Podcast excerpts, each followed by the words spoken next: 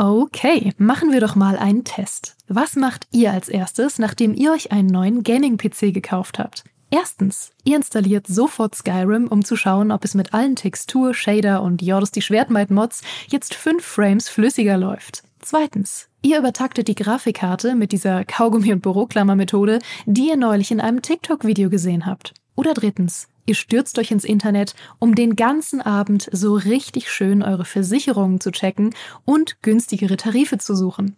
Die richtige Lösung ist natürlich erst eins, dann zwei, dann Krankenhaus und dann drei für eine bessere Krankenversicherung. Aber so weit muss es gar nicht kommen. Es gibt schließlich Clark. Mit der Clark-App behaltet ihr den Überblick über all eure Versicherungen und könnt euch jederzeit günstigere Tarife empfehlen lassen aus tausenden Versicherungen, die Clark für euch vergleicht. Damit Clark Verträge für euch kündigen und abschließen kann, erteilt ihr der App ein sogenanntes Maklermandat. Eure Verträge gehen dann von euren alten Maklerinnen oder Maklern an Clark über. Das ist in der Versicherungsbranche so üblich. Diese Vollmacht könnt ihr danach aber auch jederzeit kostenfrei widerrufen. Ihr behaltet also die volle Kontrolle.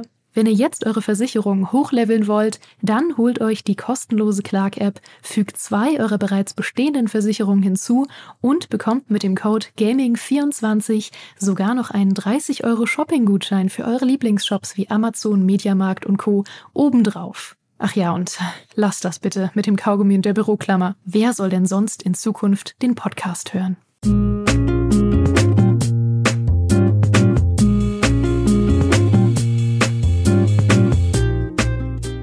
Call of Duty Modern Warfare 2 ist da. Schon wieder. Es ist das zweite Modern Warfare 2 seit 2009, wobei eigentlich sogar das dritte, wenn man das Remaster des alten Modern Warfare 2 von 2020 mitzählt. Oder wenn man die Remaster rausnimmt, dann ist es das insgesamt fünfte Modern Warfare. Es wird langsam echt verwirrend, Activision. Denkt euch mal neue Titel aus. Hier zum Beispiel Call of Duty Pew Pew Pew. Das gebe ich euch kostenlos. Das könnt ihr frei benutzen. Davon abgesehen aber ist Modern Warfare 2 das wichtigste Call of Duty seit Modern Warfare. Also seit seit dem neuen Modern Warfare von 2019. So habe ich es mir zumindest sagen lassen aus meinem Kollegenkreis. Denn Modern Warfare 2 wird nicht nur Warzone 2.0 bringen, die nächste Stufe des Free-to-Play Goldesels von Activision, es dürfte auch die Weichen stellen für die Zukunft von Call of Duty und man kann daran ablesen, was bei Call of Duty gut läuft, bei Battlefield hingegen äh, nicht so gut. Weil ich selbst immer noch Probleme habe, eine Lachmann 762 von einer PDSW 528 zu unterscheiden, möchte ich darüber mit zwei Experten sprechen, nämlich der menschgewordenen Killstreak und 50% der Hand-Showdown-Expertise in diesem Podcast. Herzlich willkommen, Phil Elsner. Hi, grüß euch. Ebenfalls mit dabei das Bart-Double von Soap McTavish sowie die anderen 50% der Hand-Showdown-Expertise in diesem Podcast. Hallo, Dimi Hallei. Hallo. Ein kleiner Hinweis vorneweg. Wir nehmen diesen Podcast schon ein paar Tage vor dem Release von Modern Warfare 2 auf. Also werde ich jetzt zwei Satzvarianten einsprechen, je nachdem, wie dieser Release gelaufen ist, wenn ihr unseren Podcast hört. Falls der Multiplayer kaputt oder irgendwas anders schiefgelaufen ist, Herrgott, noch mal schon wieder ein Spiel, das in diesem Zustand auf den Markt kommt. Können die sich denn nicht einmal richtig vorbereiten? Was läuft denn schief in dieser Industrie? Falls der Release hingegen glatt durchgeflutscht ist, ja, passt, ne? Also, ne? Und damit sind alle Eventualitäten abgedeckt. Ihr hört dann einfach das Passende an. Phil. Modern Warfare von 2019 war enorm erfolgreich, aber mal abgesehen vom Kassenklingeln, warum war das so ein wichtiger Schritt für die Serie? Ich glaube, von dir sogar schon mal den Ausdruck Geniestreich gehört zu haben. Wirklich? Wann habe ich denn das gesagt? In einem Podcast. Ich habe eine Aufnahme davon. oh nein, jetzt hast du mich erwischt. ähm, naja, ich glaube halt, dass das tatsächlich so ein äh, bisschen aus der, einerseits kommt es ein bisschen aus der Historie der Modern Warfare-Reihe, weil halt viele Leute und ich kann mich, also es ist auch ein bisschen eine persönliche Geschichte, ich kann mich nämlich selber daran äh, sehr gut erinnern. Für viele Leute hat Call of Duty angefangen mit Call of Duty 4, also mit dem aller, allerersten Modern Warfare. Weil es einfach allein schon mit seiner Kampagne, mit diesen ganzen Momenten, die da drin war, ich sage jetzt einfach nur mal All Gillied Up, ja, in, in dieser Tschernobyl-Mission, die ist ja inzwischen tatsächlich legendär. Mhm. Ähm, da gehen ganz viele Erinnerungen zurück und für viele fußt Call of Duty als Marke auf dieser Submarke Modern Warfare. So, das ist, glaube ich, das eine.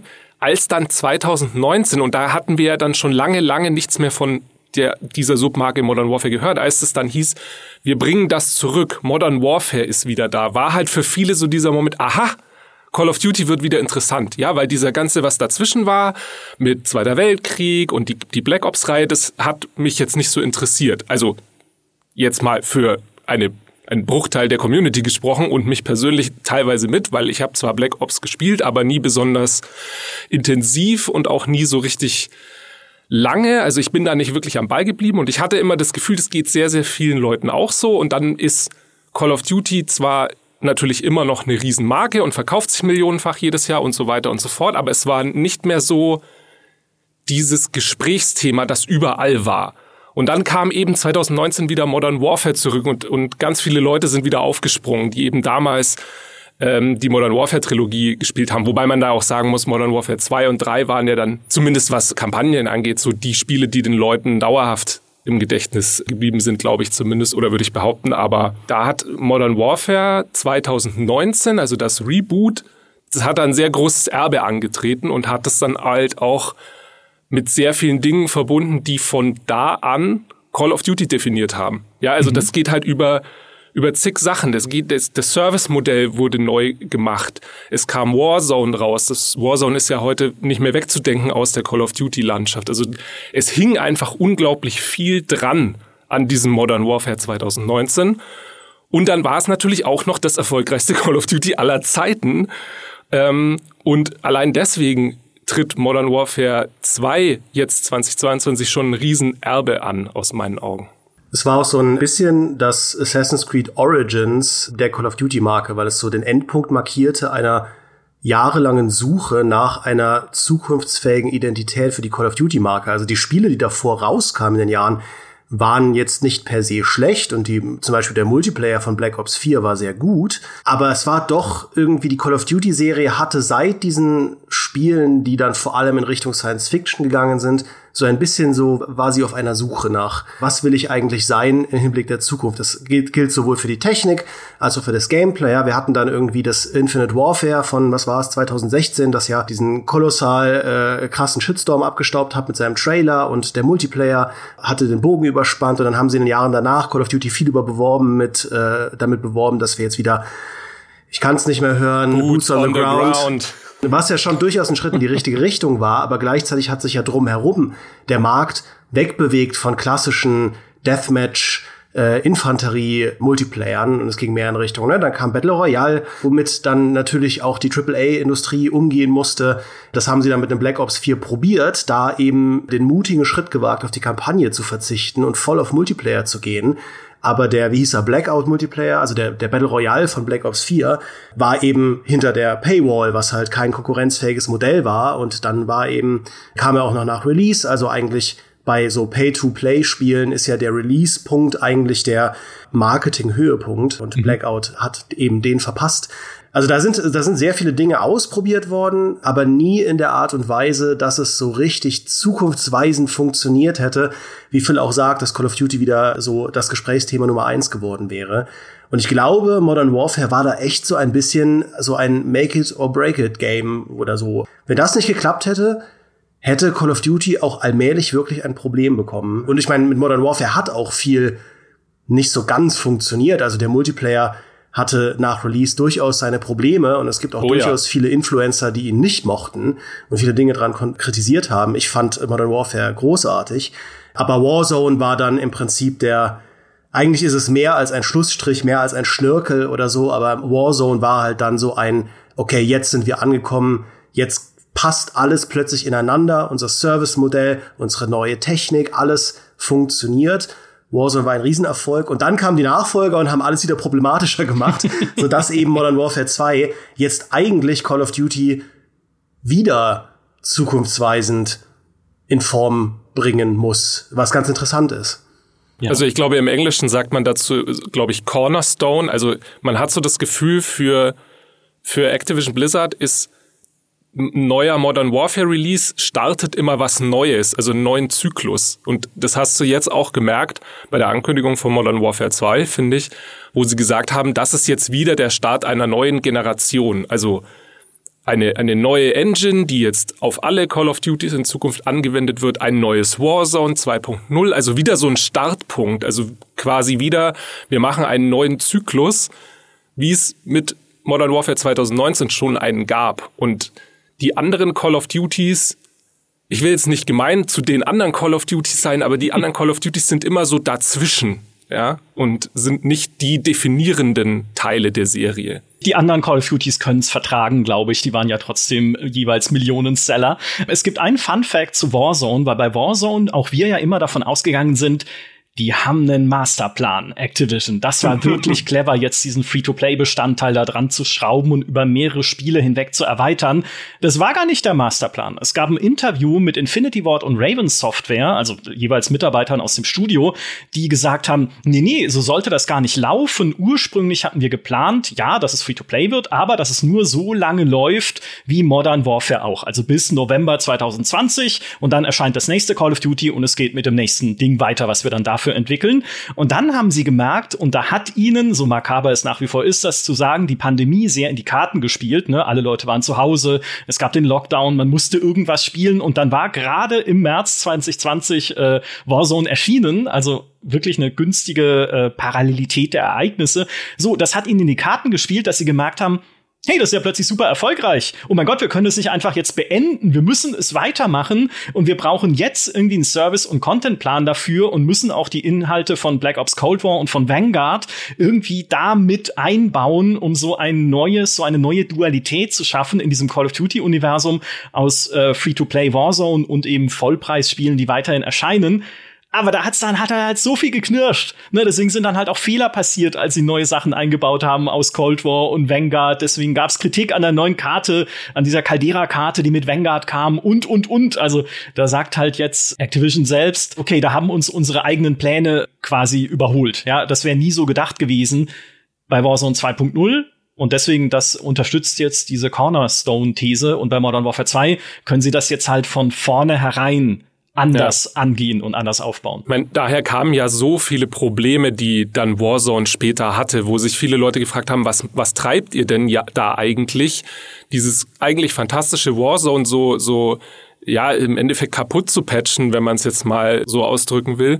Aber die hatten tatsächlich dieses Problem, naja, die anderen Call of Duties laufen auf anderen Engine-Grundgerüsten und jetzt müssen sie da alles rüber portieren und das möglichst schnell und dann passieren halt lauter Fehler, ja, und deswegen die Entscheidung jetzt, dass sie sagen, eine Engine für alle, so dass man in Zukunft auch in Warzone 2 einfach besser integrieren kann, ist total nachvollziehbar. Es ist halt gewachsen oder entstanden natürlich aus diesem Problem, das sie damals mit Warzone hatten, ganz klar. Ja.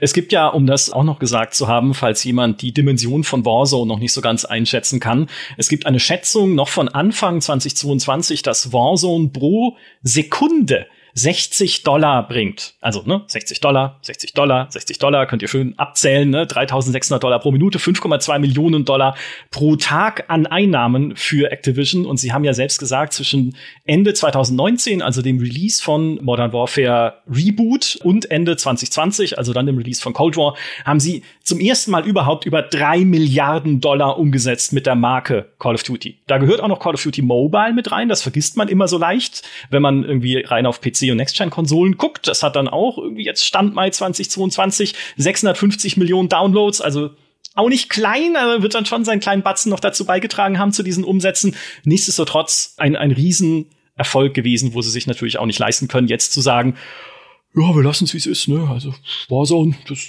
da haben wir, haben wir jetzt erstmal nichts weiter mit vor. Was sind denn jetzt, was würdet ihr denn sagen, was sind denn jetzt beim Modern Warfare 2 die wichtigsten Dinge, die es voranbringen muss in Sachen Gameplay, in Sachen Warzone und so weiter. Bist du zuerst zu mir oder soll ich? Ja, du kannst ruhig, du bist äh, unser Modern Warfare-Experte. Ich äh, sekundiere dann immer. Also, es tut mir jetzt leid, dass ich weiter darauf rumreite, auf dieser Warzone-Integration, aber ich glaube, eins, ein, ein Faktor, den sie jetzt wirklich auf die Kette kriegen müssen, ist eine nahtlose und sehr gut geplante Integration der einzelnen Teile ineinander, beziehungsweise dann in Warzone 2.0. Oder was dann halt dazu kommt, noch der neue DMZ-Modus, über den wir ja nicht so viel wissen, aber der womöglich dann vielleicht auch das neue zentrale Stück werden wird von Warzone 2. Aber wie auch immer, die nächsten Call of Duties werden wieder integriert. Also ich würde die Hand dafür ins Feuer legen, dass das so kommt, weil Warzone inzwischen ja natürlich so dieser dieser Hub geworden ist, dieser Free-to-Play-Hub, der ihnen natürlich Verkäufe reinspült. Ja, weil mhm. die Leute natürlich über Free-to-Play kommen rein, denken sich, ah, das ist ja cool. Ah, da gibt's ja noch einen Multiplayer und eine Kampagne und einen Koop, da dann kann ich das kaufen und dann kann ich da noch meine Waffen hochleveln. So ist ja das ganze Verkaufsmodell, ne? Mit Free-to-Play die Leute reinholen in die Call of Duty-Welt und dann natürlich die Verkäufe haben von den Vollpreistiteln. Und deswegen darf das eben nicht mehr so passieren, wie es mit, mit Warzone 1 gelaufen ist, wo dann Holter die Polter irgendwie Dutzende von Waffen integriert werden, die sind dann alle kaputt und funktionieren nicht oder sind total overpowered und dann gibt's Bugs und dann muss man Fahrzeuge deaktivieren und alles mögliche. Ich meine, da ist ja wirklich fast alles schief gegangen, was hätte schief gehen können. Und was sie jetzt auf jeden Fall brauchen, ist zum einen eine gut geplante, gut funktionierende Integration über die nächsten Jahre, damit dieses Modell überhaupt ja weiter existieren kann, so weiterlaufen kann, weil sie werden das nicht mehr machen, dass ein neues Call of Duty irgendwann erscheint und nichts mehr mit Warzone zu tun hat oder nichts zu Warzone beiträgt. Das wäre, glaube ich, total kontraproduktiv für Activision. Und das andere für mich ist eigentlich so dieses, dieses Service-Modell ganz generell, also im, im klassischen Sinne, dass Seasons kommen, dass neue Maps kommen, dass Waffen kommen, dass das ausgeweitet wird. Also dass auch da dass das Spiel nicht so als wie Call of Duty ja, glaube ich, in der, in der Wahrnehmung vieler Spieler immer war, so als Wegwerfprodukt wahrgenommen wird, weil nächstes Jahr kommt ja eh wieder eins. Warum soll ich da jetzt groß mich investen, wenn mhm. das dann alles verfällt und weg ist, weil nächsten, nächsten Winter steht ja das nächste Call of Duty an und nächsten Winter das nächste und das nächste und dann hatte das immer so diesen, diesen Effekt auf manche Leute, dass sie gesagt haben, ja, das ist ja kein, keine Ahnung, kein, kein Rainbow Six Siege und auch kein League of Legends, wo ich dauerhaft involviert bin, weil das wird ja dann wieder abgelöst vom nächsten Teil. Und auch da müssen sie eine Lösung für finden, weil das Argument ist ja da. Warum soll ich jetzt für 100 Euro irgendwelche Skins kaufen und Battle Pass oder was weiß ich was alles für, für Microtransactions, die sind dann alle weg. Ja, die müssen mir ja erhalten bleiben, wenn das Spiel wirklich eine Ambition hat, ein dauerhaftes Service Game zu werden. Und das braucht natürlich einen eigentlich über Jahre ausgelegten Fahrplan, sowas, ja. Und äh, wir haben ja auch schon über Service Games ja gesprochen und was da die Herausforderung ist hier im Podcast. Das ist nicht einfach. Da scheitern auch sehr, sehr große Entwickler dran.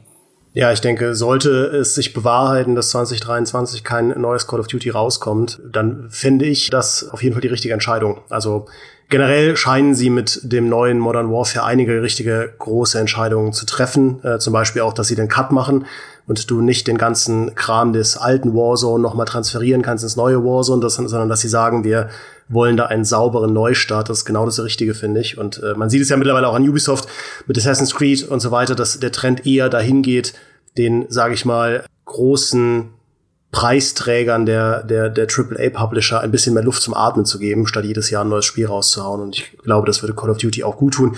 Also das, was du da ansprichst, Phil, ist, glaube ich, auf jeden Fall der, der spektakulärere Teil der Gleichung. Aber ich sag mal, auf der, der trockenere Teil der Gleichung, der, glaube ich, aber auch sehr entscheidend dafür sein wird, ob Modern Warfare 2 gelingt, ist einfach so, ja, so langweilig es klingt, die, das Spiel muss halt richtig passen. Und das ist bei einem Battle Royale überhaupt nicht trivial. Also das wirklich meisterhafte an Warzone 1, finde ich, wie viele Rädchen bei diesem Battle Royale eigentlich ineinander greifen mussten und wie gut sie es getan haben. Warzone hatte durchaus seine Probleme. Auch die ursprüngliche Verdanskarte hatte ihre Probleme, aber sowohl das Map-Design, ja, wie wenig Leerräume es gab, was ja dann Caldera das Genick gebrochen hat, der, der Nachfolgemap, ähm, wie, wie spannend die einzelnen Hotspots waren, dass es eigentlich richtig gut gemachte Multiplayer-Karten in einer Multiplayer-Karte waren.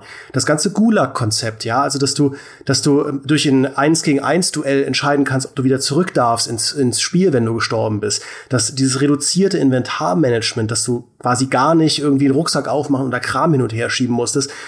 Also Warzone war, glaube ich, für Leute wie mich gemacht, den Battle Royale immer zu viel Leerlauf hatte und zu viel rumgefummel war und hat da eine Nische gefunden, von der viele Leute nicht wussten, dass sie existiert. Und ich finde, die Patches, die danach kamen und die neuen Call of Duties, die neuen Waffen, die sie dann reinbringen mussten mit äh, Black Ops Cold War und mit Vanguard, die neue Map haben einfach gezeigt, was für ein fragiles Konstrukt das eigentlich war. Mhm. Und das wird so eine gigantische Aufgabe, das jetzt fortzusetzen, so dass es genauso oder noch erfolgreicher wird als das ursprüngliche Warzone und gleichzeitig irgendwas Neues zu verkaufen. Weil das merkst du schon beim Marketing von Modern Warfare 2. Sie tun sich schwer, so ein bisschen auf die Packung zu schreiben, was denn das neue Modern Warfare so einzigartig macht. Ja, also das ist ja so Call of Duty typisch, ne? Sie ja halt irgendwie der Hund in Call of Duty Ghost, dass sie jetzt auch bei Modern Warfare 2 der Kampagne und so weiter sagen, ey, wir haben jetzt ganz tolles Wasser, wo ich denke, ja, das ist das, was mich bei Shootern am allermeisten interessiert. Das eine Element, in dem Waffen nicht funktionieren und ich nicht schießen kann. Finde ich cool, wenn das jetzt gut ist. Aber auch bei Warzone, dass sie dann sagen, ja, wir haben jetzt irgendwie nicht mehr einen Zirkel, der eingrenzt, sondern vier, die dann aber dann zusammenlaufen und man kann jetzt sein Auto tanken an der Tankstelle, wo ich denke, das klingt ja super aufregend.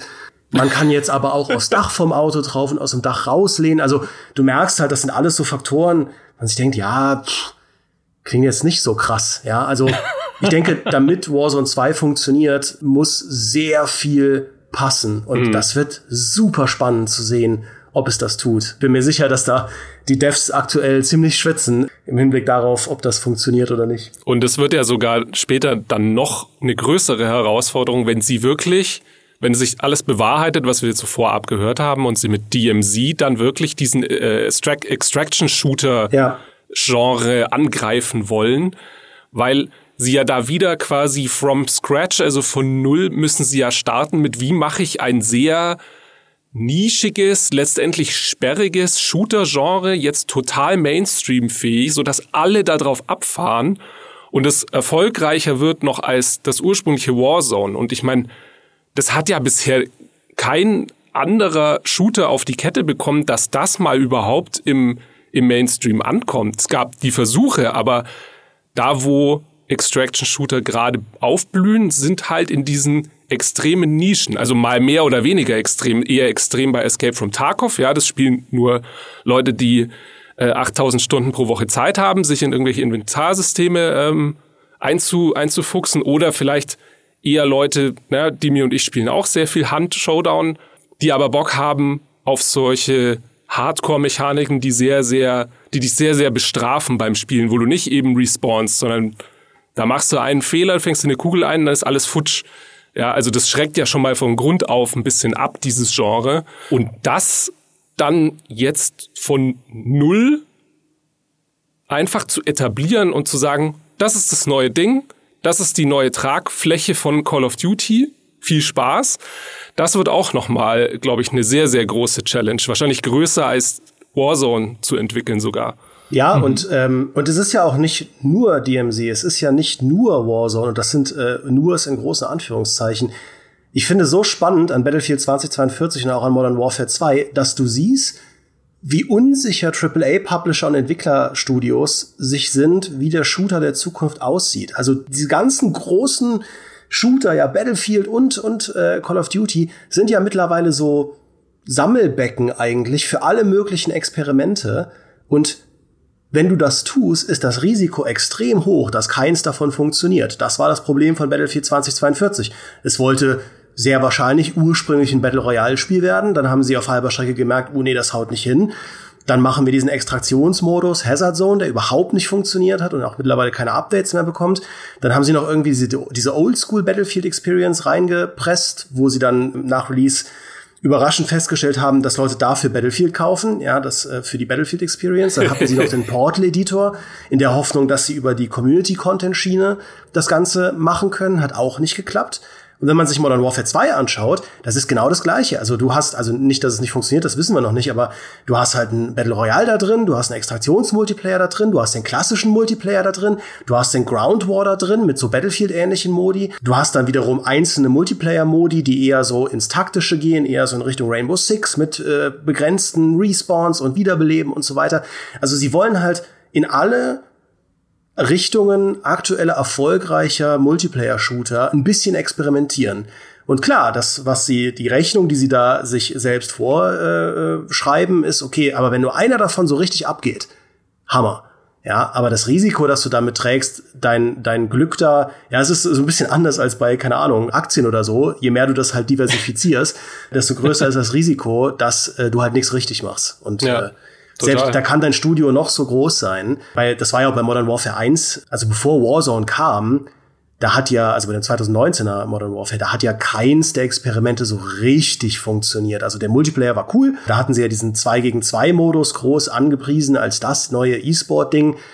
Naja, also über den redet halt niemand mehr und der kam danach auch, glaube ich, nie wieder. Der Ground War hat nicht funktioniert, das dieser Battlefield-Killer. Und Battlefield ging es auch damals schon nicht gut, also der Raum war durchaus da. Also ganz oft scheitern halt diese Experimente. Bei Warzone hat es eben geklappt. Auch da, ich wiederhole mich, aber es wird einfach sehr spannend zu sehen, wie das bei Modern Warfare 2 jetzt aussieht.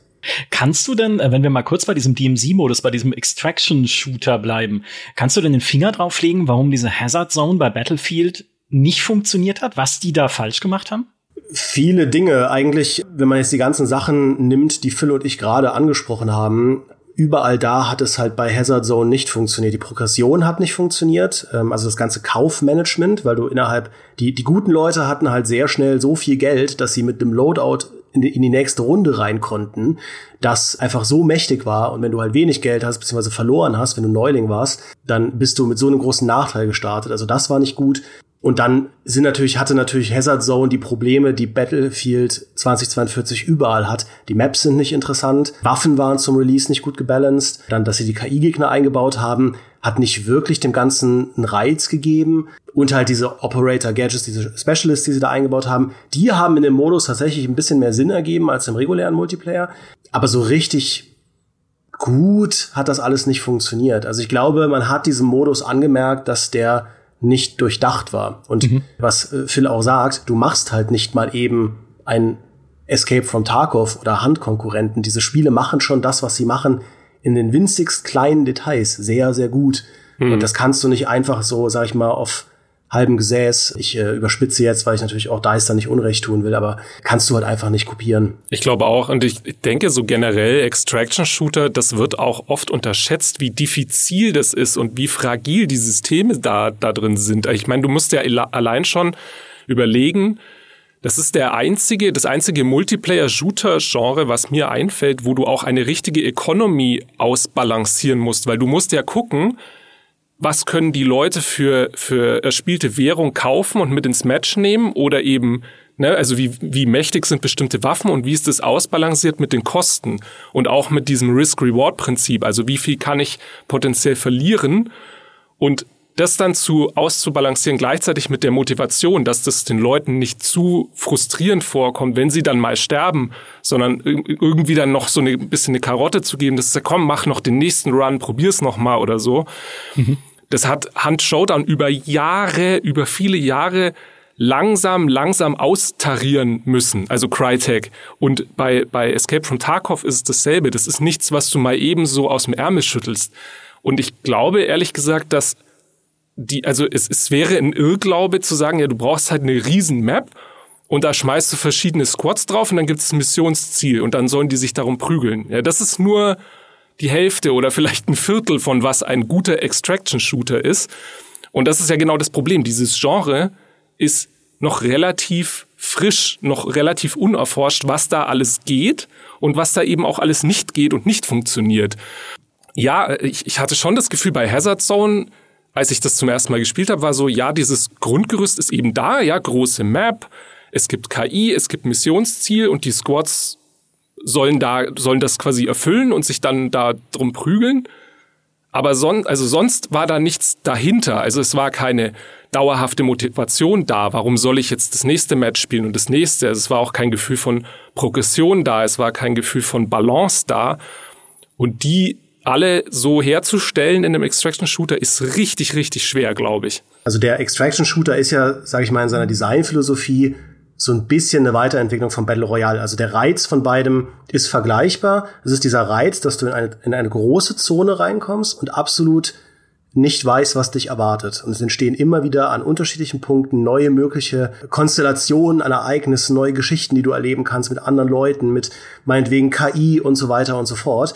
Das, was der Extraktionsmultiplayer noch so ein bisschen ausbaut, na, in einem Battle Royale schrumpft halt dieser Kreis um dich. Und am Ende treibt es halt alle überlebenden Leute auf einen Punkt. Das heißt, es ist so ein bisschen vorgegeben, wie das Match enden wird, wenn du am Ball bleibst. Bei Extraktionsmultiplayern hast du da als Team mehr Möglichkeiten. Ich kann bei Hunt Showdown sagen, hey, ich äh, will im Prinzip mir eine Bounty schnappen und dann hau ich damit ab oder ich im Prinzip überfall das andere Bounty-Team, wenn es zwei Bounties auf einer Map gibt und versucht den richtig dicken Preis abzufischen. Oder wir merken auf halbem Weg zur ersten Bounty, dass es überhaupt nicht funktioniert, dann ziehen wir einfach direkt schon weg. Du siehst irgendwo Gegner in der Ferne und überlegst dir, und das geht in einem Battle Royale auch, aber in einem Extraktionsmultiplayer ist es ein bisschen spannender, diese, dieses Taktieren. Will ich überhaupt mit den Gegnern kämpfen? Will ich sie vermeiden? Will ich erst was anderes machen?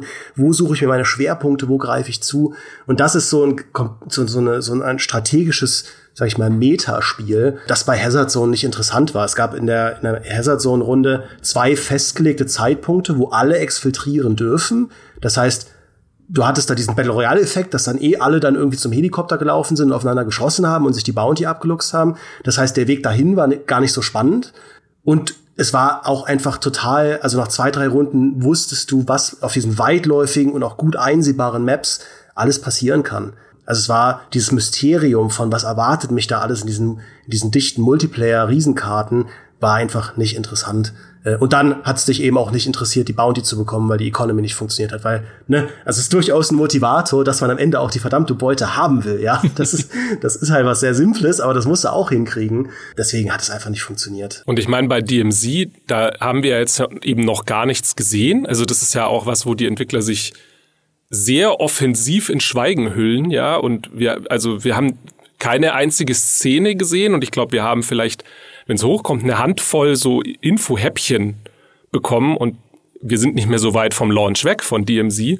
Ich frage mich da halt so viel, ich habe da so viele Fragen. Allein schon, wie das zum Beispiel mit der KI funktionieren soll. Call of Duty ist traditionell nicht bekannt für eine besonders schlaue KI, jetzt mal vorsichtig ausgedrückt. Ja. Und eine dumme KI, die wirklich nur so kanonenfutterartig oder als Bullet Sponge fungiert, ist zum Beispiel ein Faktor, der könnte durchaus einen Extraction-Shooter recht schnell, recht kaputt machen, weil du dann auch keine richtige Challenge mehr hast, abgesehen vom, vom PvP. Dann fühlt sich die, das KI wegmachen dann eher so wie, wie Arbeit an. Und ehrlich gesagt, jetzt, wo ich die Kampagne gespielt habe, so richtig von dieser groß angepriesenen, tollen KI jetzt in Modern Warfare 2 habe ich noch nicht so viel gesehen. Also hm. da, da frage ich mich schon, wie das, wie das alles am Schluss aussehen wird und ineinander greifen soll. Und viele Leute geht's ähnlich. Ich bekomme eigentlich jetzt inzwischen mindestens zwei, dreimal pro Woche Kommentare oder auf Twitter irgendjemand, der sagt, sag mal, ich mache mir langsam Sorgen um DMC, man hört ja gar nichts, äh, ist das ein schlechtes Zeichen oder so? Das fragen sich die Leute wirklich und ich habe da auch keine Antwort drauf, weil ich dann auch, ja, ich würde auch gern mehr wissen, aber es tut mir leid.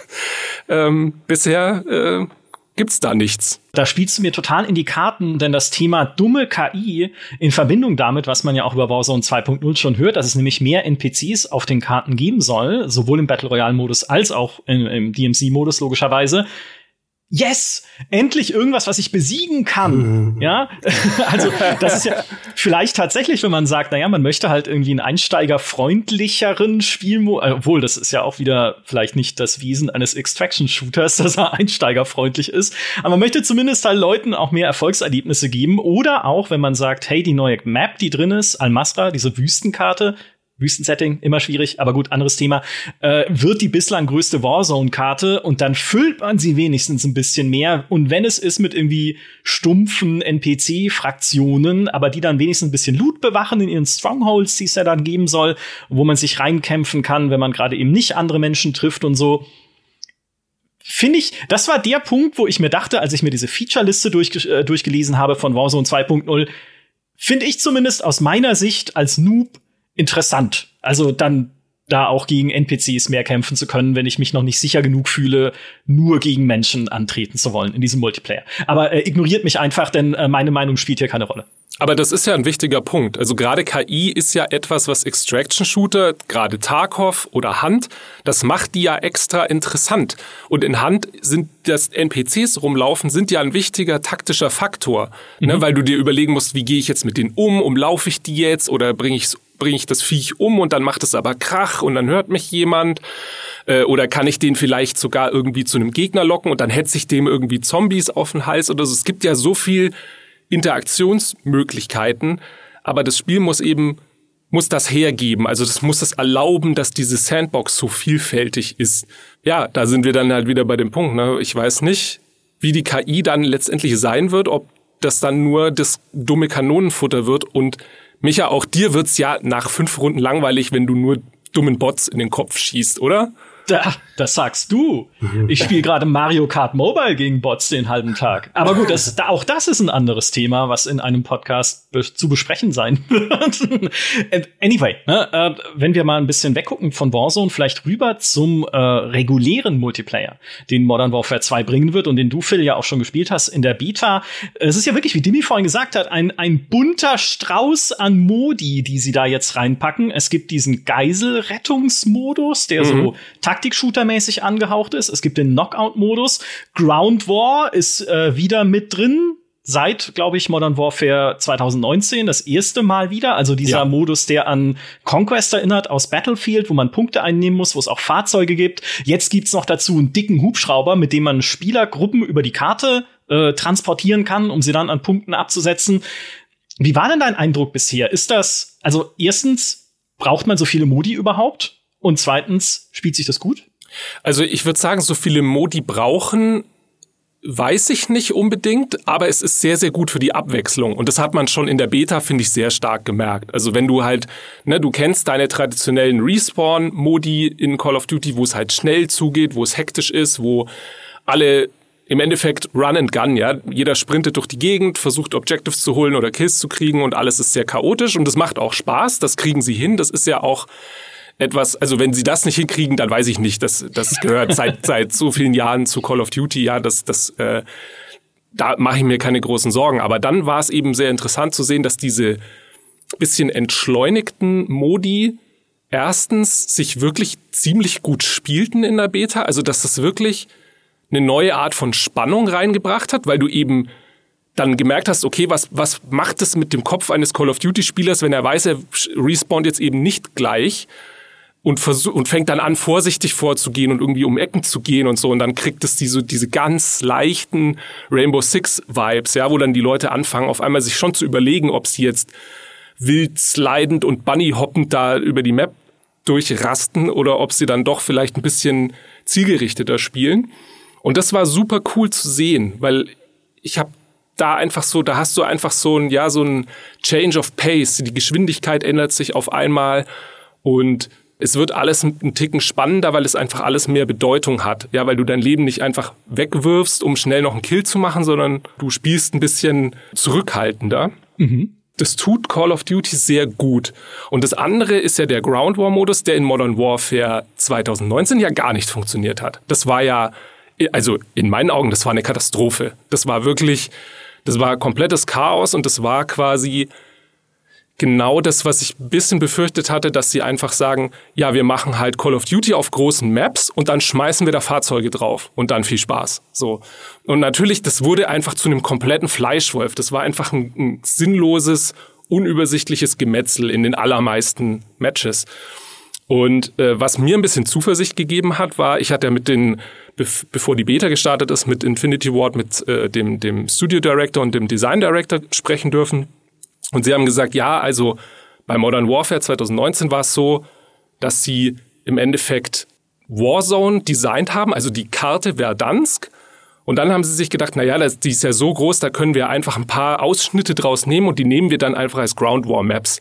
Also haben sie Verdansk im Endeffekt in ein paar Teile zerstückelt oder bestimmte Ausschnitte genommen und fertig war eine Ground War Map. Ja, das war einfach so hier ein, ein Viereck ziehen um diesen Teil der Karte und fertig. Ja, also da wurde nicht mehr groß was angepasst. Und diesmal machen sie es genau andersrum, weil sie eben gemerkt haben, das tut der Balance von so einem großen Modus einfach nicht gut.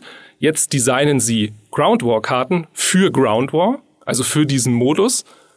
Und diese Locations steckt später ein Map-Designer zusammen zu der neuen Karte Al-Mazra. Also die umgekehrte Vorgehensweise wie bei Modern Warfare 2019. Jetzt mal relativ vereinfacht runtergebrochen. Mhm. Und das ist ganz interessant, weil ich glaube, dass es dem Ground War Modus sehr gut tun wird und das hat man in der Beta auch schon gemerkt. Es geht da strukturiert dazu. Du siehst relativ klar, wo verlaufen Frontlinien, wo sollte ich angreifen, wo sind Flaggenpunkte, die man vielleicht sich wegsnacken könnte und so. Und es war nicht dieses komplette Blitzgewitter aus Fahrzeuge, Infanterie überall, Killstreaks schlagen ein und du weißt nicht mehr, wo oben und unten ist, sondern es war sehr viel mehr von diesem, ja, von einem Battlefield-Feeling eigentlich, im Sinne von, ich orientiere mich mit meinem Squad, sage, hey, wir holen uns Flagge B und dann gehst du drauf zu und machst da so dein Ding.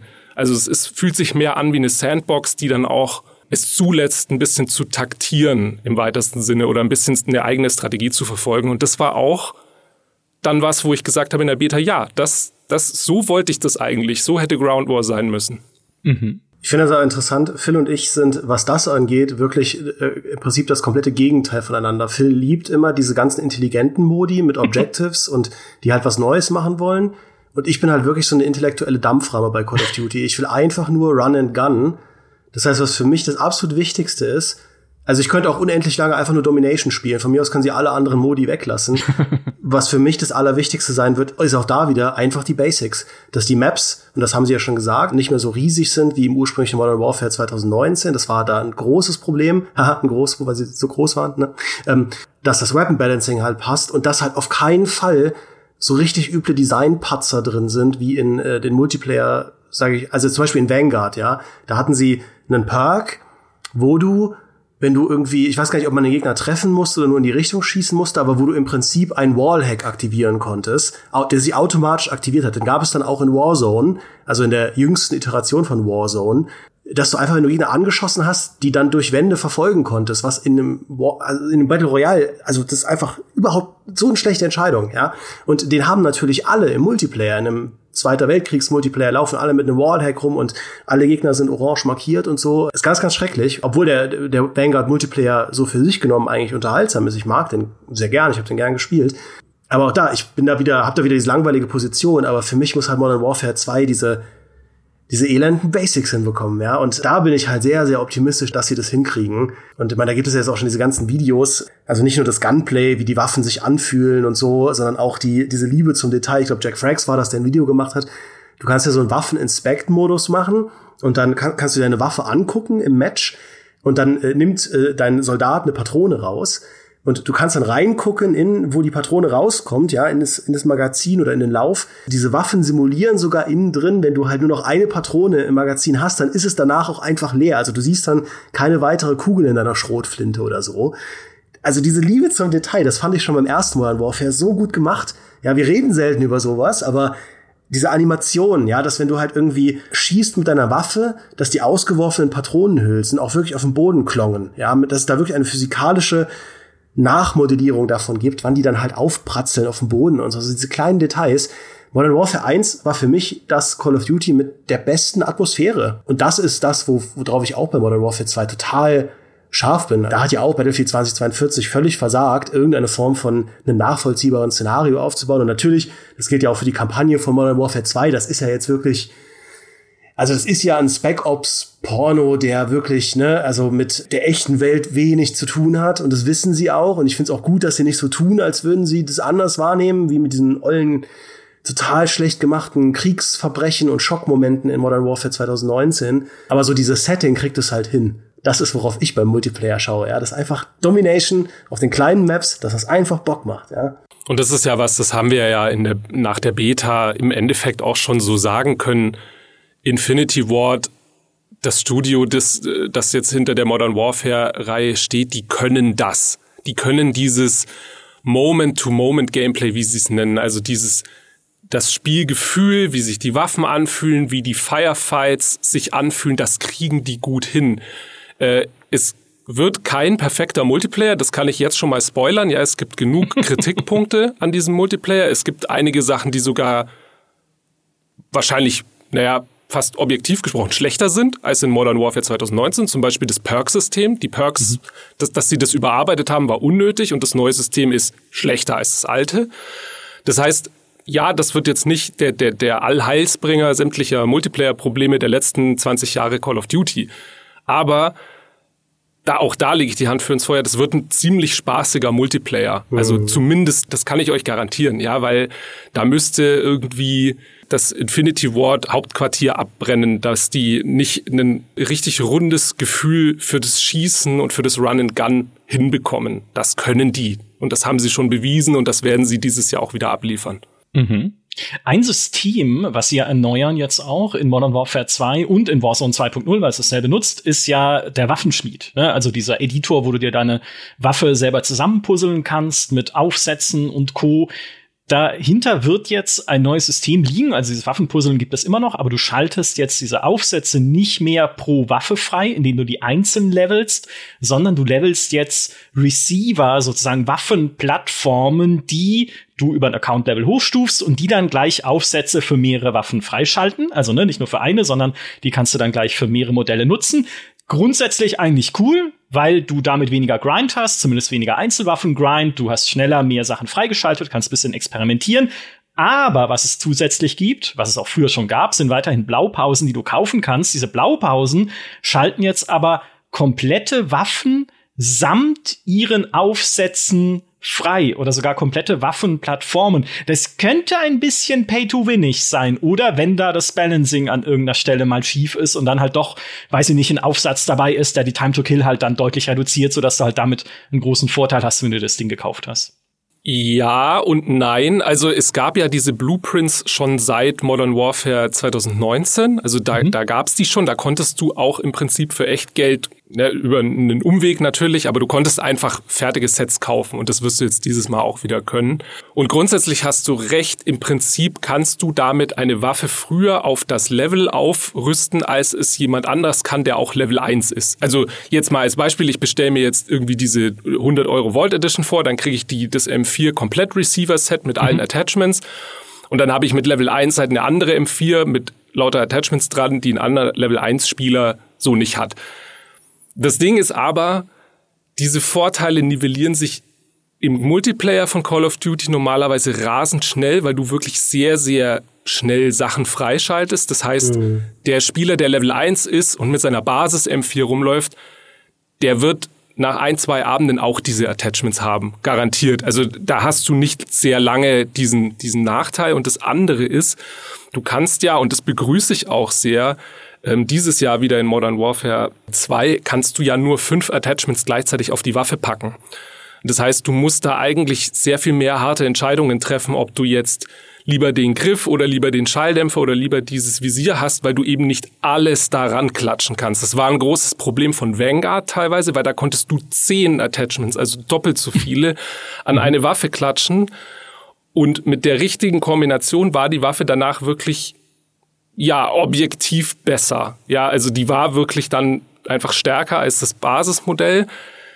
In Modern Warfare ja, mit den fünf richtigen Attachments auch, aber du kriegst ja auch immer Nachteile. Jedes Attachment hat ja auch seinen Kontrapunkt, sei es, ne, dass dann entweder legst du dann langsamer an oder du hast mehr Rückstoß oder sonst was. Also du hast ja auch immer an jedem Attachment im Prinzip einen Nachteil gekoppelt.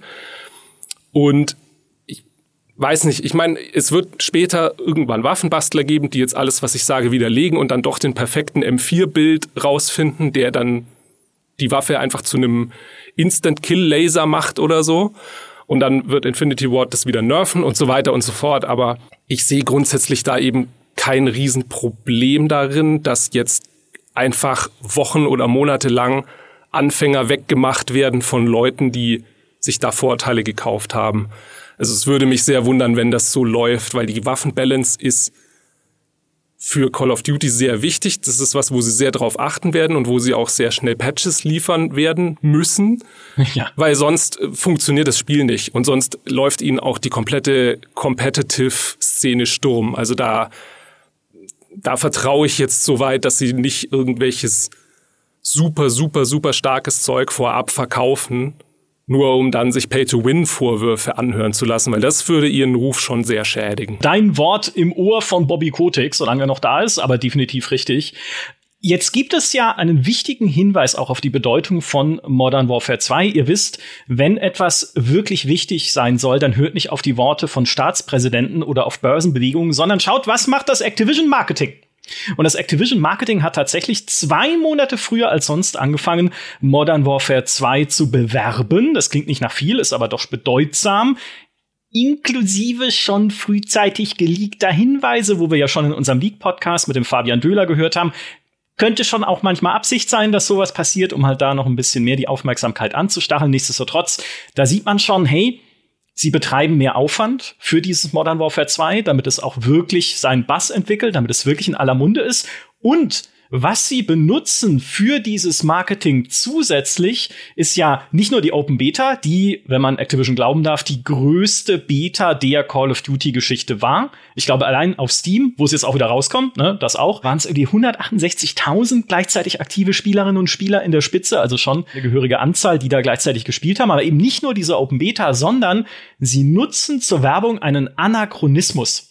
Dimi hat ihn gerade schon erwähnt, nämlich die Kampagne. Du bekommst als Vorbesteller, warum auch immer sie das gemacht haben, sieben Tage früheren Zugriff auf die Kampagne. Warum?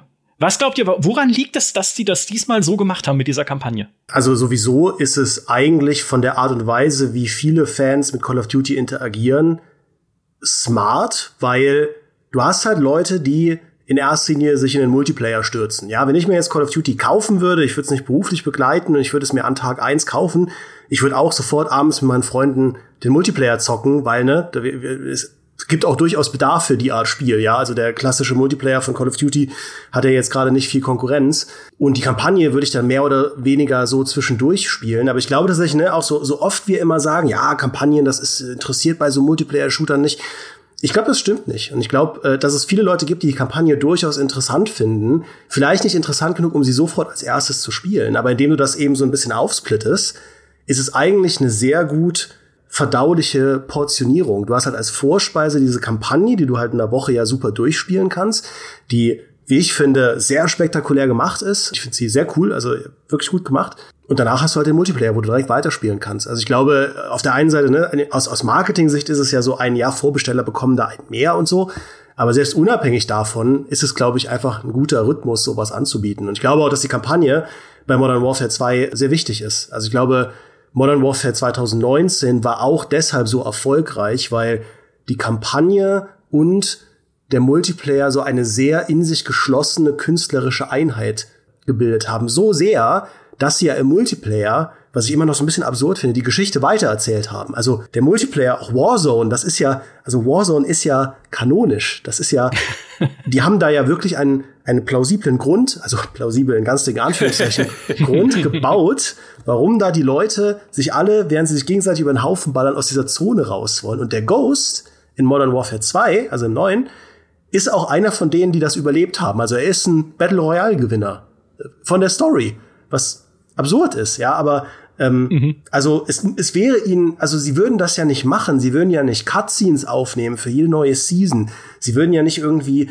hier Sakayev und wie hieß er Al-Assad oder so, also die die beiden Schurken aus dem Ur-Modern Warfare, die haben sie ja komplett in Warzone und in den Seasons verwurstet, die sind ja schon wieder Geschichte, die tauchen ja dann gar nicht auf in Modern Warfare 2, die sind schon vorbei das hätten sie ja nicht gemacht, wenn das nicht super wichtig wäre für die Community. Und ich glaube deswegen, man sollte die Kampagne nicht unterschätzen. Ja, ich glaube auch, das liefert einfach einen sehr wichtigen Lore-Unterbau, den manche Leute wirklich cool finden. Und ich glaube, dass das, das wird gern wegignoriert, aber ich glaube, viele Multiplayer-Shooter leben teilweise davon, dass diese dass diese Lore oder diese Hintergrundgeschichte immer weiterläuft. Ich fand das zum Beispiel immer sehr faszinierend bei Overwatch. Hat das ja auch im eigentlichen Match hat das ja nichts zu bedeuten gehabt, aber es gab immer wieder Videos und Cutscenes und Blog-Einträge und hier und da, wo immer die Geschichte immer weiterging und Comics und so weiter. Call of Duty macht ja im Endeffekt dasselbe, verwebt ja teilweise sogar die Universen miteinander. Mhm. Also dass dann irgendeine Modern Warfare Figur läuft dann auf einmal durch die Kampagne von Black Ops Cold War. Ich sage jetzt nicht wer, aber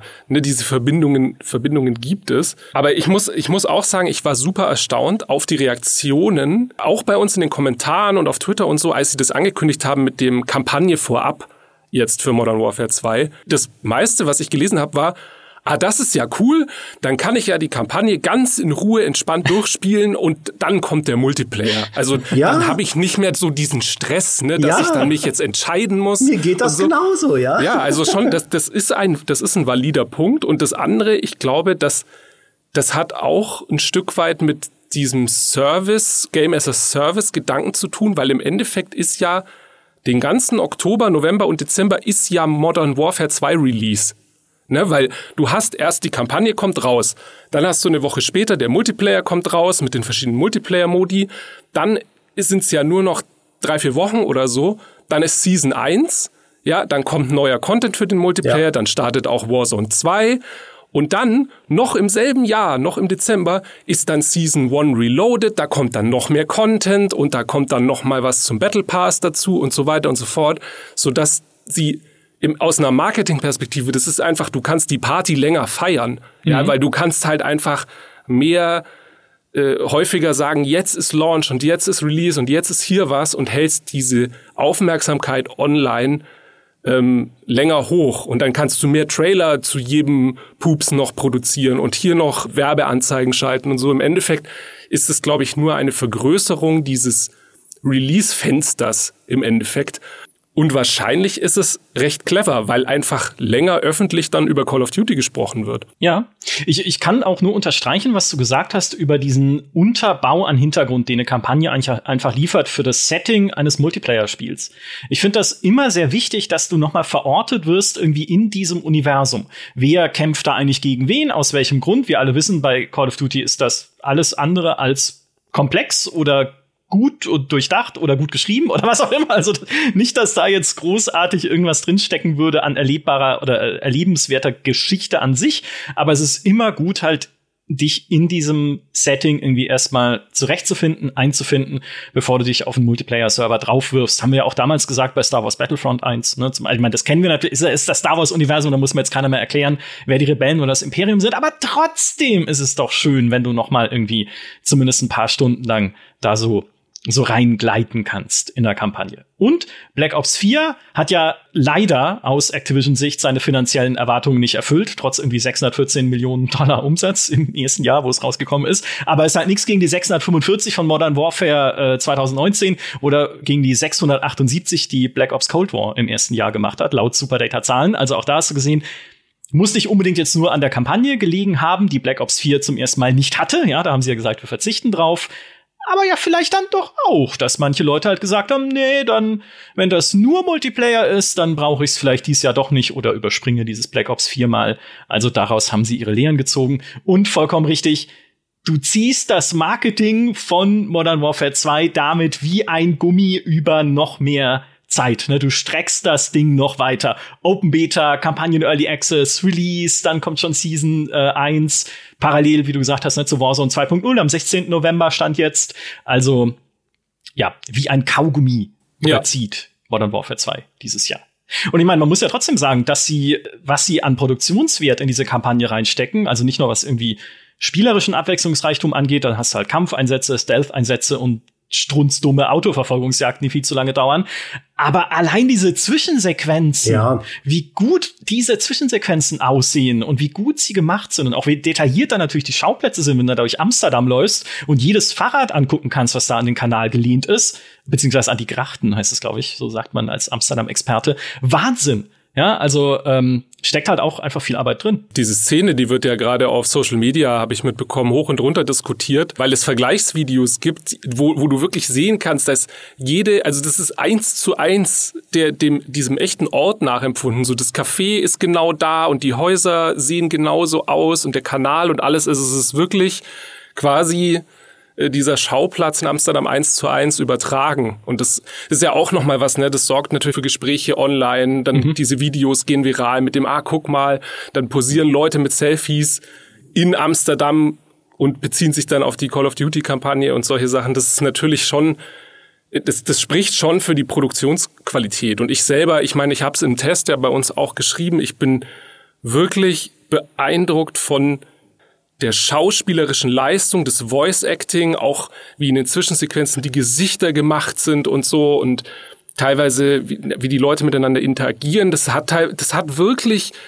das Niveau von einem, von einem, von einer Hollywood Großproduktion, ja, also das ist gerade die englischen Sprecher sind wirklich, die sind absolut fantastisch, ja. Ich habe zum Beispiel diesen Graves aus der Kampagne, den den feiere ich unglaublich, obwohl man die Figur hassen müsste eigentlich. Aber ich, ich, ich find's super und ich wünsche mir eigentlich, dass es ein, ein Add-on mit ihm gibt oder dass er zumindest als Operator noch auftaucht im Multiplayer. Und so viel Kleinigkeiten, die das Ganze auch greifbar machen in der Kampagne. So Funksprüche, wo so ein bisschen Banter hin und her geht, wo sie sich gegenseitig triezen und so. Alles auf so einem sehr hohen Niveau und gut geschrieben einfach. Wo ich sage, ja, also wir, wir sind da eigentlich schon einen weiten Weg gekommen zu diesem stupiden Call of Duty 2 durch Stalingrad rennen und einfach schieß hier zehn Flugzeuge ab, töte da zehn Wehrmachtssoldaten. Das, das ist inzwischen einfach eine, eine echt coole Achterbahnfahrt, vor allem wenn man halt für dieses Setting offen ist. Ja, ich äh, sehe das wie Phil. Also natürlich, man kann äh, dieser äh, Kampagne, äh, also der Story viel vorwerfen. Ja, also sie ist wirklich sehr dumpf und ne, auch so die, diese Schurkenfraktion mit den Terroristen und mit den Narcos und so weiter, da meidet halt Call of Duty auch irgendwie natürlich wie immer äh, tatsächlich was Essentielles zu erzählen. Also sie haben, sie lehnen sich ja dann total stark an einem Sicario und so weiter.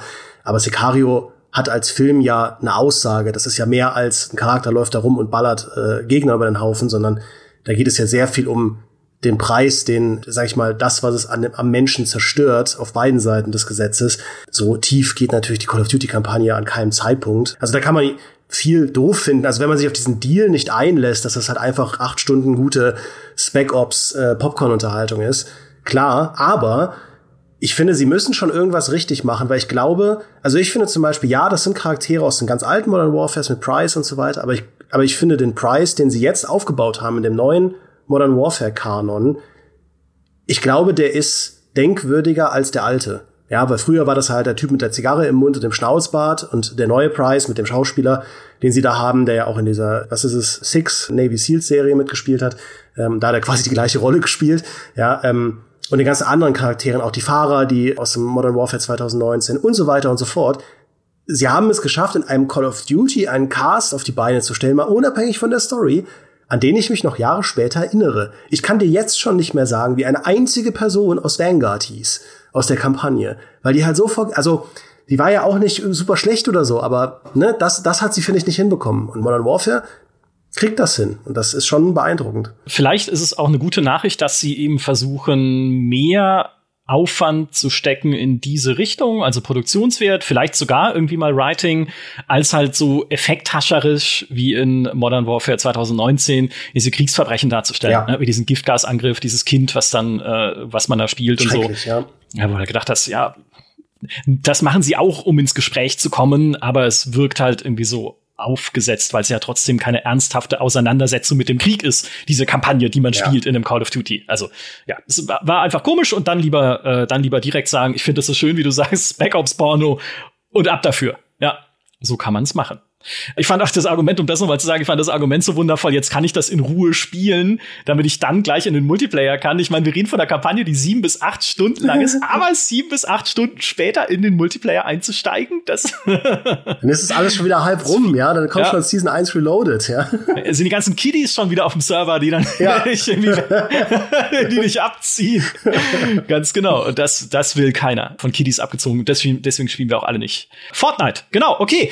Schauen wir doch mal in die Zukunft von Call of Duty. Ach so, vielleicht eins noch vorher, Demi. Der letzte kleine Blick hinauf nach Schweden.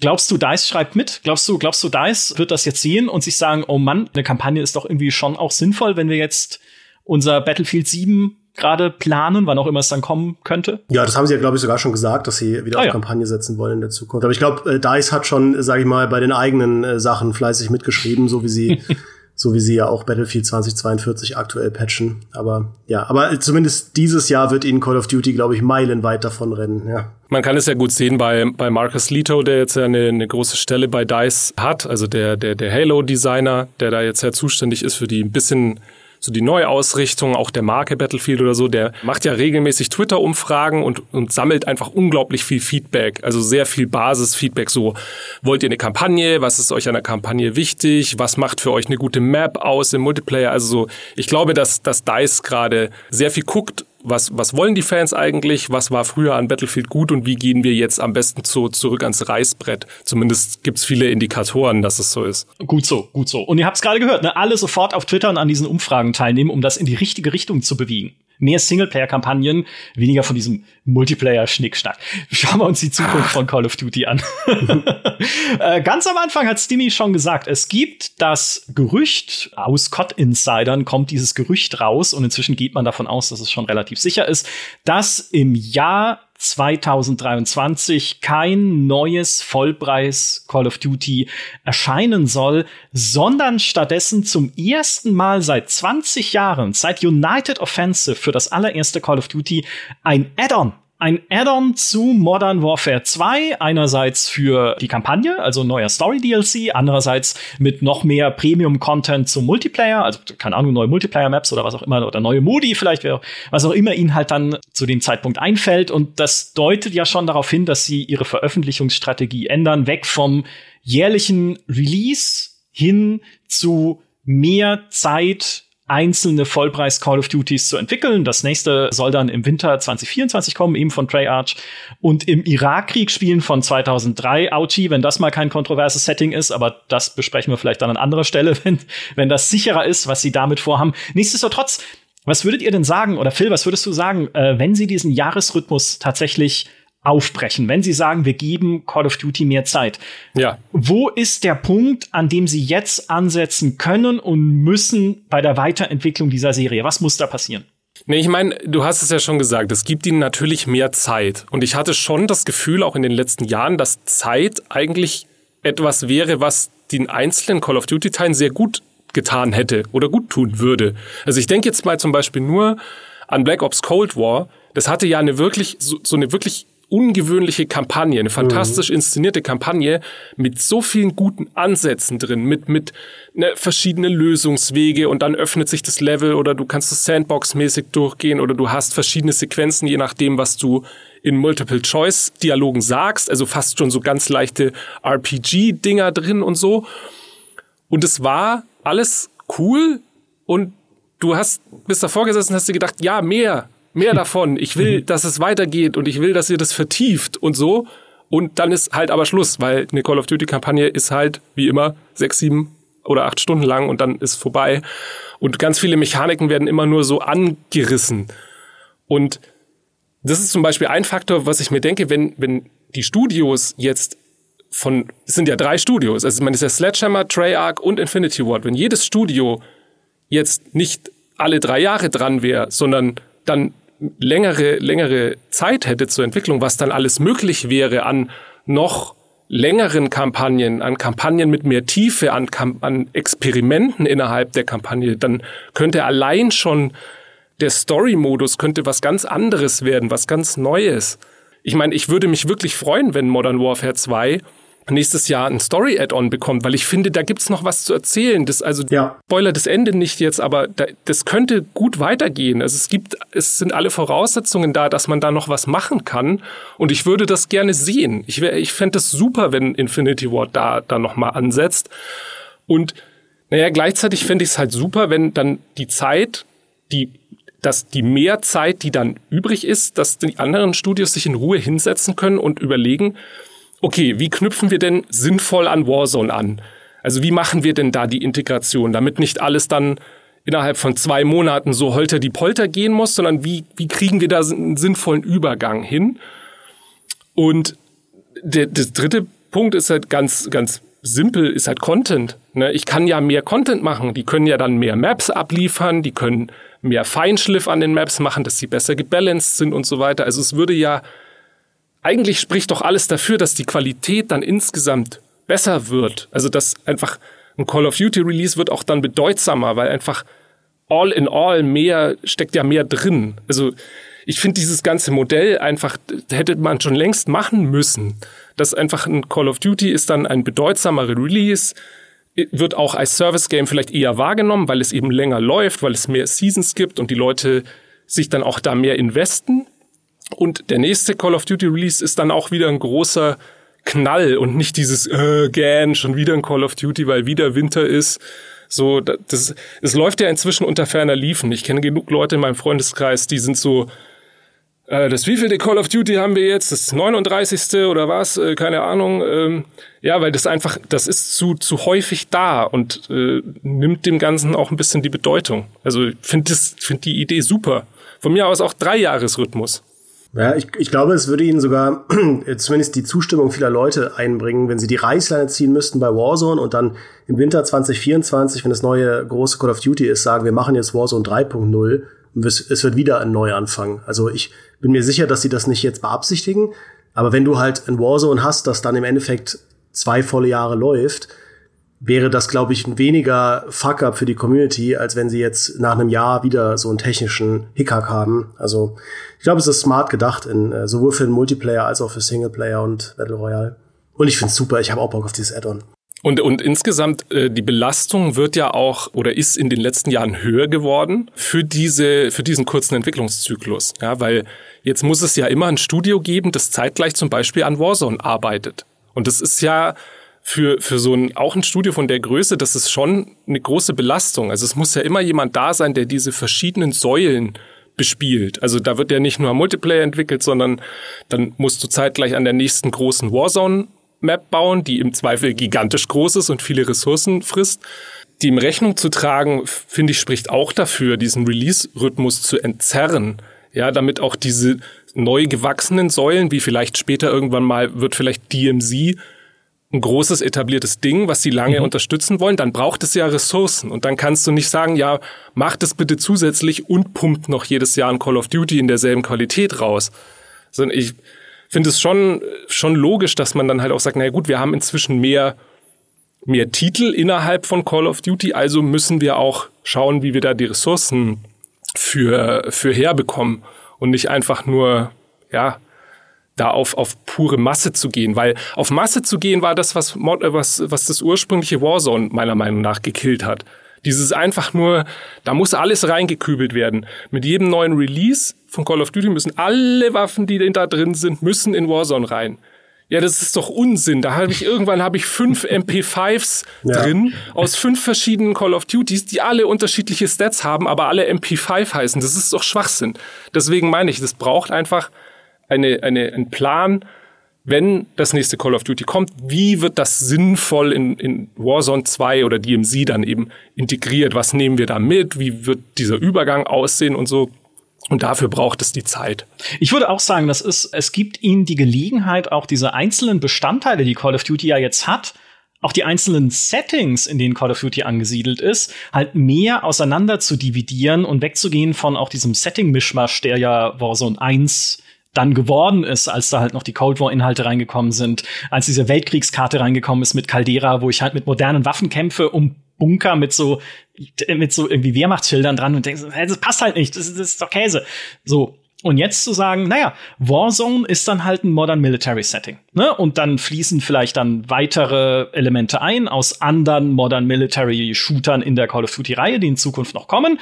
Aber halt nichts aus, falls sie das jemals wieder machen wollen, einem Zweiter Weltkriegs-Shooter, nichts aus einem Kalter Kriegs-Shooter, sondern wir behalten da ein Setting bei. Und dann könnte man ja zum Beispiel sagen, DMC, falls es erfolgreich wird oder wer weiß, was die nächste irgendwie Shooter, nächste Shooter-Trend ist, der irgendwie durchs Dorf getrieben wird, ne? Falls das dann erfolgreich ist, dann versetzen wir das vielleicht in ein Cold War-Setting. Ne, dass wir da wieder ein bisschen eine eigene Ansprache haben, eine eigene Atmosphäre, eine eigene.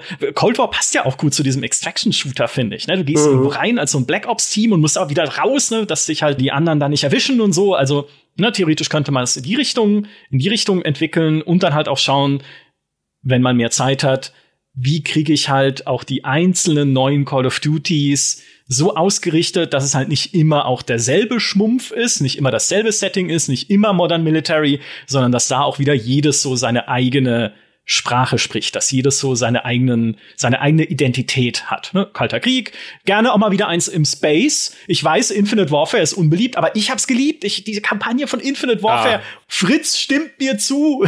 Die Kampagne ist auch wirklich underrated. Also das Die war äh, super. Ja, also das ist was, was ja damals einfach, glaube ich, nicht den Zeitgeist getroffen hat, aber gerade, also wenn man es heute noch mal spielt, da ist so viel drin und so viel richtig ja. gemacht worden in dieser Kampagne und so viel Abwechslung auch. Also wäre ich, wär ich überhaupt nicht dagegen, noch mal in diesen Bereich reinzugehen. Ja, ich würde sogar noch weitergehen und sagen, die, Kam die Kampagne von Call of Duty Ghosts war auch super. Dieses postapokalyptische, was sie hatte, ne, mit diesem auch, zerstörten ja. Land. Also eigentlich, ne, Call of Duty muss halt nicht nur Modern Military sein. Es kann, es ist sehr erfolgreich und für Warzone, glaube ich, zentral wichtig, dass es das bleibt, einfach wenn man sich die Umsätze anguckt. Aber es geht halt noch mehr. Und je mehr Zeit man sich nehmen kann, um zu gucken, was dieses noch mehr ist und wo man noch hingehen kann, desto besser ist es. So wie es Ubisoft macht jetzt bei Assassin's Creed. Mal gucken, was dabei rauskommt bei all den Assassin's Creed, die sie gerade planen. Aber man, man, darf ja auch mal optimistisch sein im GameStar Podcast, wenn ja. Maurice nicht mit dabei ist. Aber nur dann. Nur dann, ja. Und das ist ein wunderschönes Schlusswort für unsere Diskussion über äh, ja, Call of Duty im Allgemeinen und Modern Warfare 2. Vielen Dank, Phil und Demi, für eure kenntnisreichen äh, Kenntnisse, die ihr Aber beigetragen gerne. habt zu diesem Podcast. Vielen Dank natürlich auch an alle, die uns auch diesmal wieder zugehört haben. Macht's gut und bis zum nächsten Call of Duty. Tschüss. Ciao. Ciao.